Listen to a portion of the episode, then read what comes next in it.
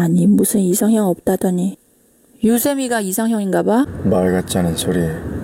방금 부끄러워한 거야? 자기 몸에 손대는 거 질색이라더니 아까 세미가 몸 못 오다고 닦아주는데 가만히 있더라? 뭐 즐기는 것 같기도 하고